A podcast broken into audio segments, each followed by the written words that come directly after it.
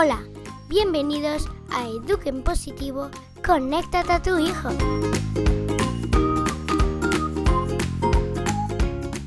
Estás escuchando a Mariana Sánchez.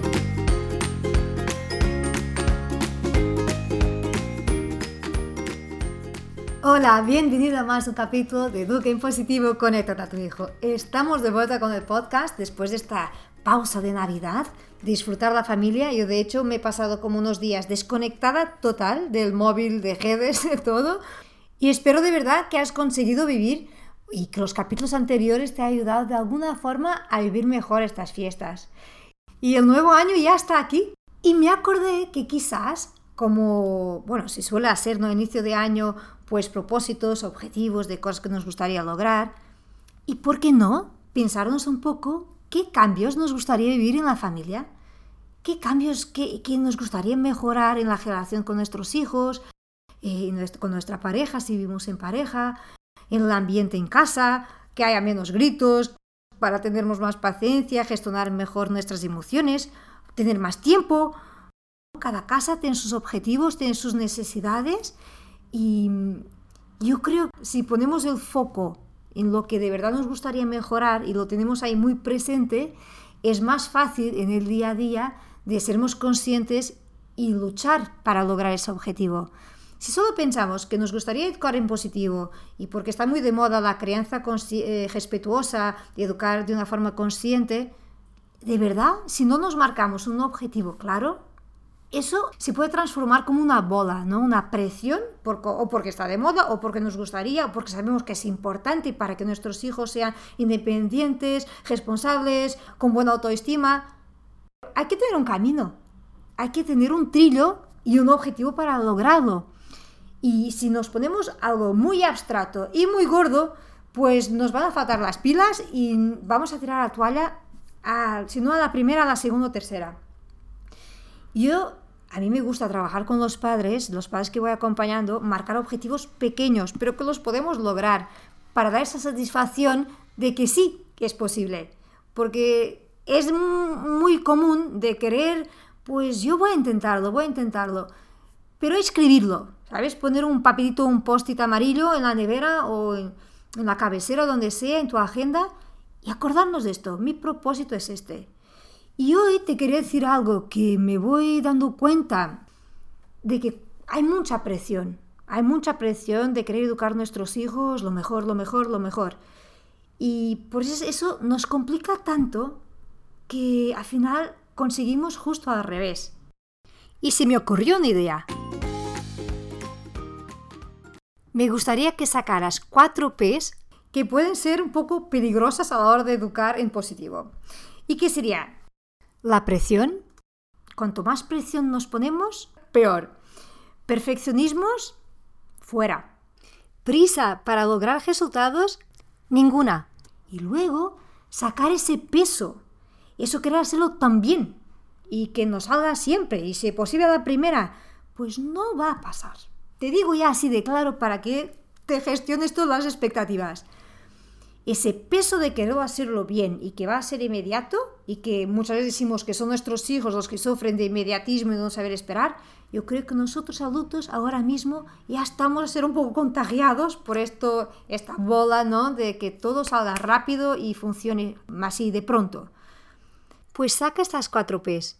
Presión, perfeccionismo, prisa y peso. Educar en positivo para mí es como un challenge, es como un desafío se intenten cada día ponerlo en práctica. Y si no sale, porque hay muchos días que no sale, no funciona, no pasa nada, si vuelve a intentar. ¿Y sabes qué? Algo de camino está hecho. Tener conciencia es algo muy importante. Estarnos conscientes es el primer paso. Todos, pero todos, los padres que están involucrados en hacer una educación distinta, pasamos estos días que no funciona y que nos desanimamos un poco, pero yo te digo, es normal, hace parte del proceso. Y de hecho te voy a comentar otra cosa. Es normal que por eso los primeros días funciona todo muy bien y de golpe empieza a pasar mucho peor.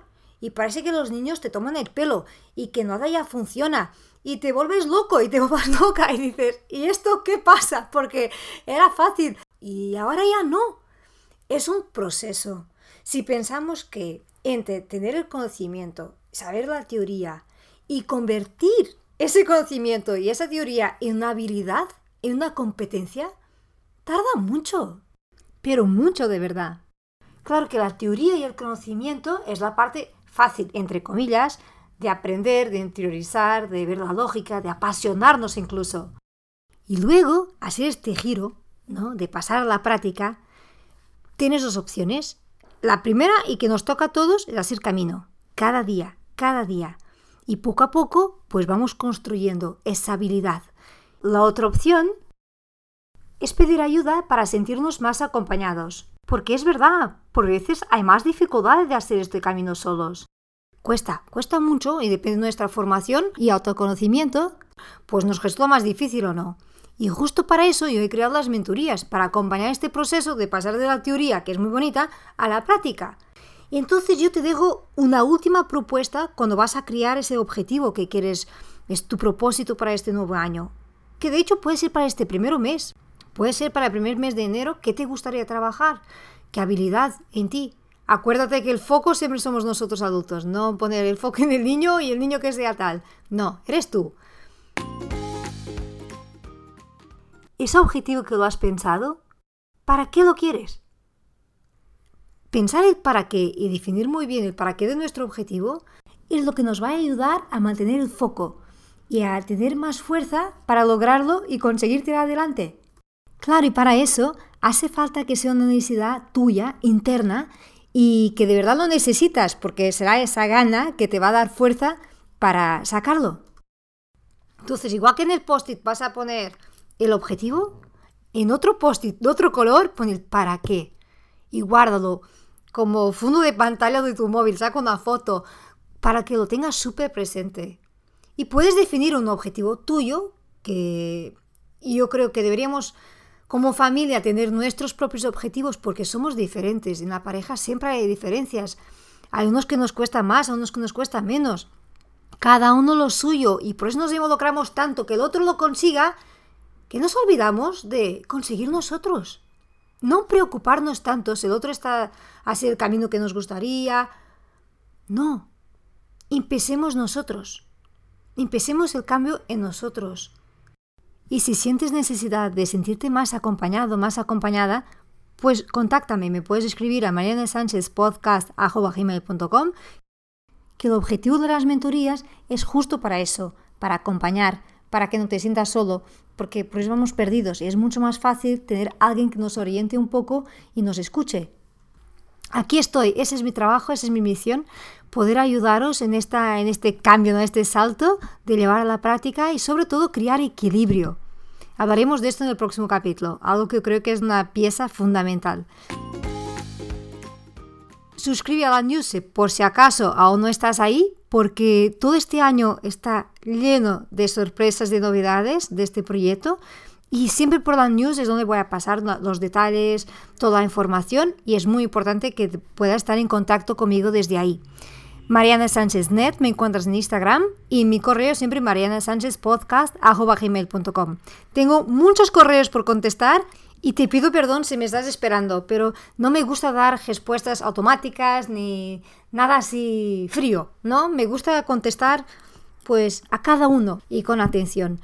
Y por eso se tarda más, pero llegará. Siempre contesto a todos, por eso alguno me colga en spam o te puede llegar a ti por spam, entonces hay que estar atentos, sobre todo los que estáis en la news, que la news puede pasar muchas veces esto, y lo más seguro es añadir marianesanchezpodcast.com a tus contactos porque así no te va a ir a spam seguro.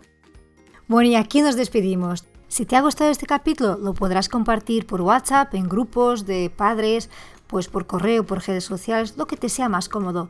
Y siempre puedes dejar un comentario, depende de la plataforma que escuches el podcast, unas estrellas, si estás en iTunes, una reseña. Eso ayuda mucho. Por una parte, a mí me anima a seguir todo este trabajo y también ayuda a otros padres, otros educadores a encontrar el programa. Te agradezco de corazón ese tiempo que me dedicas.